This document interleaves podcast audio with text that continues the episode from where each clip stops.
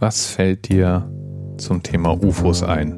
Ah, okay, verdammt. Du hast den Episodentitel gesehen, du weißt, es ist Folge 51. Dir fällt Area 51 ein. Richtig? Richtig.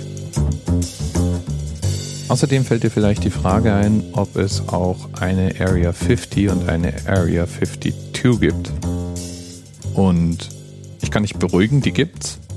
Aber Area 50 und Area 52 beziehen sich nicht auf militärische Geheimbasen, sondern beziehen sich auf Teile einer Karte von Nevada. Die Bezeichnung Area 51 wurde nämlich auf Basis einer Karte vergeben, in der bestimmte Gebiete ausgezeichnet waren als Area 1, 2, 3, 4 und so weiter. Eben 51 ist das Areal, in dem es eine Militärbasis desselben Namen gibt.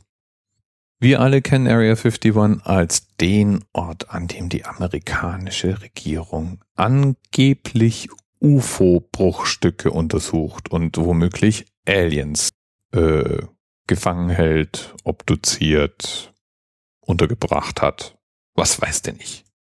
Natürlich verrät einem das auch niemand und natürlich streiten die alles ab. Ich meine, die amerikanische Regierung kann so oft sie will zugeben, dass dort Flugzeuge getestet werden und Wetterballons steigen gelassen werden und überhaupt, also alle diese Dinge dort passieren werden wir eh nie glauben, weil wir wissen ja, nack, nack, eigentlich wurde dort angeblich eben die Mondlandung gedreht und UFO-Bruchstücke verlagert.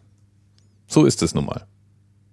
Und ich finde, es wird Zeit, dass es mal so offen zugegeben und ausgesprochen wird.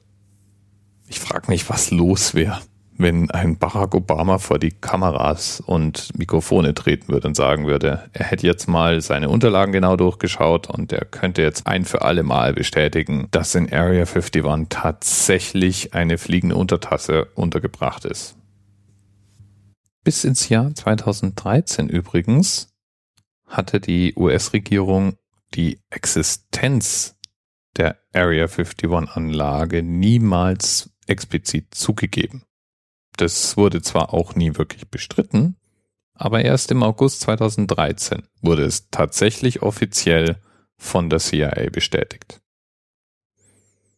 In dieser Bestätigung sagten die übrigens auch, dass sie selber das Ding eigentlich gar nicht Area 51 nennen, sondern schlicht und ergreifend nach den Landmarken dort Nellis Komplex. Aber hey, Area 51 ist viel greifbarer und viel besser geeignet für einen Anerzählt-Podcast.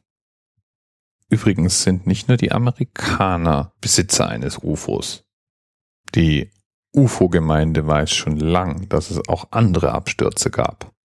In Russland und sogar über dem Schwarzwald soll in den 30er Jahren ein UFO runtergekommen sein. Das heißt, vielleicht gibt es irgendwo einen geheimen Hangar in Deutschland. Vielleicht ist ja das der Grund, warum der Flughafen BER nicht fertig wird. Hm. Bis bald.